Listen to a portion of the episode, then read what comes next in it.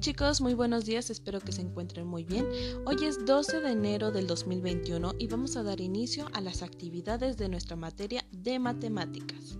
Para esto, necesito que vayan y busquen su cuadernillo de trabajo y lo traigan a su lugar de trabajo. ¿Sale? Porque les voy a ir explicando parte por parte el título o el tema alturas de un triángulo. Bueno, un triángulo ustedes lo conocen, es una figura geométrica y que su nombre mismo lo dice, triángulo, que quiere decir que son de tres partes, o sea, tres líneas.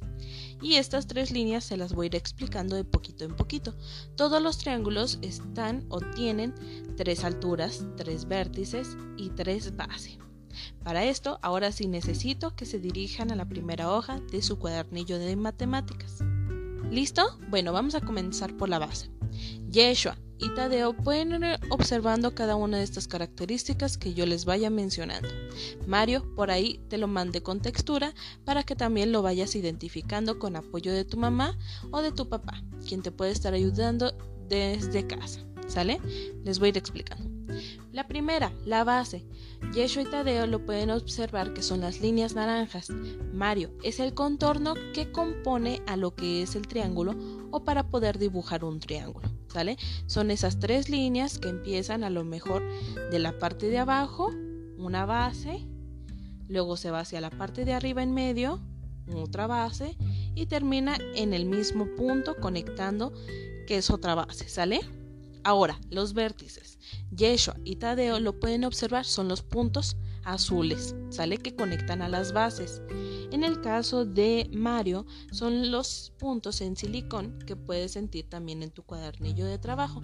Son todos esos puntos que conectan a las bases. Entonces son tres, uno arriba y dos en la parte baja. Por último, la altura es una pequeña línea imaginaria que divide al triángulo de la misma este, manera. ¿Qué quiere decir? Que todos tienen una esta altura del vértice hacia abajo, en una línea recta. No es una línea diagonal, no es una línea este, en curva, todas son una línea recta, la cual divide el triángulo. Entonces la altura la podemos encontrar de esa manera.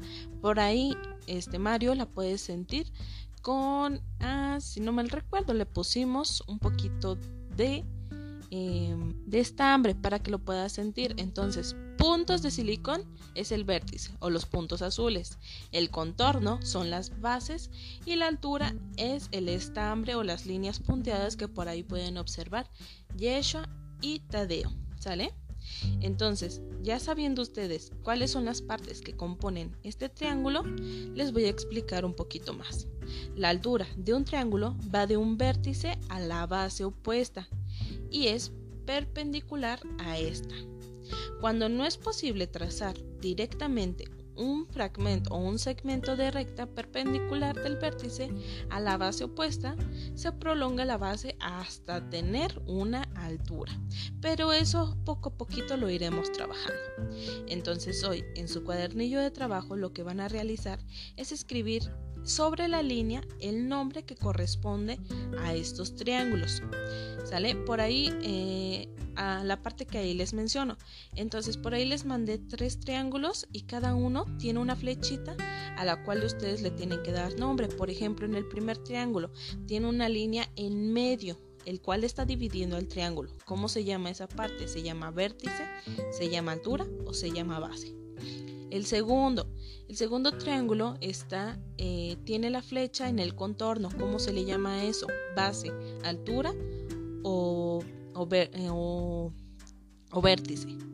Y por último, eh, está indicando a una punta del triángulo. ¿Cómo se llama? Vértice, altura o base. La segunda actividad que van a estar realizando el día de hoy es que van a responder o más bien leer el texto que dice Julia y Fernanda conocen una manera para trazar las alturas en triángulos. Esta es utilizando un lápiz, una regla y una escuadra. Y ustedes se van a preguntar, ¿cómo? Bueno, tienen que colocar la regla sobre la base del triángulo, que ustedes ya conocen cuáles son las bases, y después van a tener que deslizar la, escuadra sobre la regla hasta hacerla coincidir con un vértice opuesto y luego ahí trazar la altura. Entonces por ahí les mandé unos ejemplos que Tadeo y, Yeshua los pueden observar y Mario te los van a ir explicando de poquito en poquito con ayuda de tu mamá y con algunos ejemplos que también se te enviaron ahí. Entonces van a hacer uso de la regla y del y de la escuadra que también les envié en su cuadernillo de trabajo, en su paquete, para para poder localizar la altura de los siguientes tres triángulos que por ahí les mandé. Y por último tendrán que responder a dos preguntas.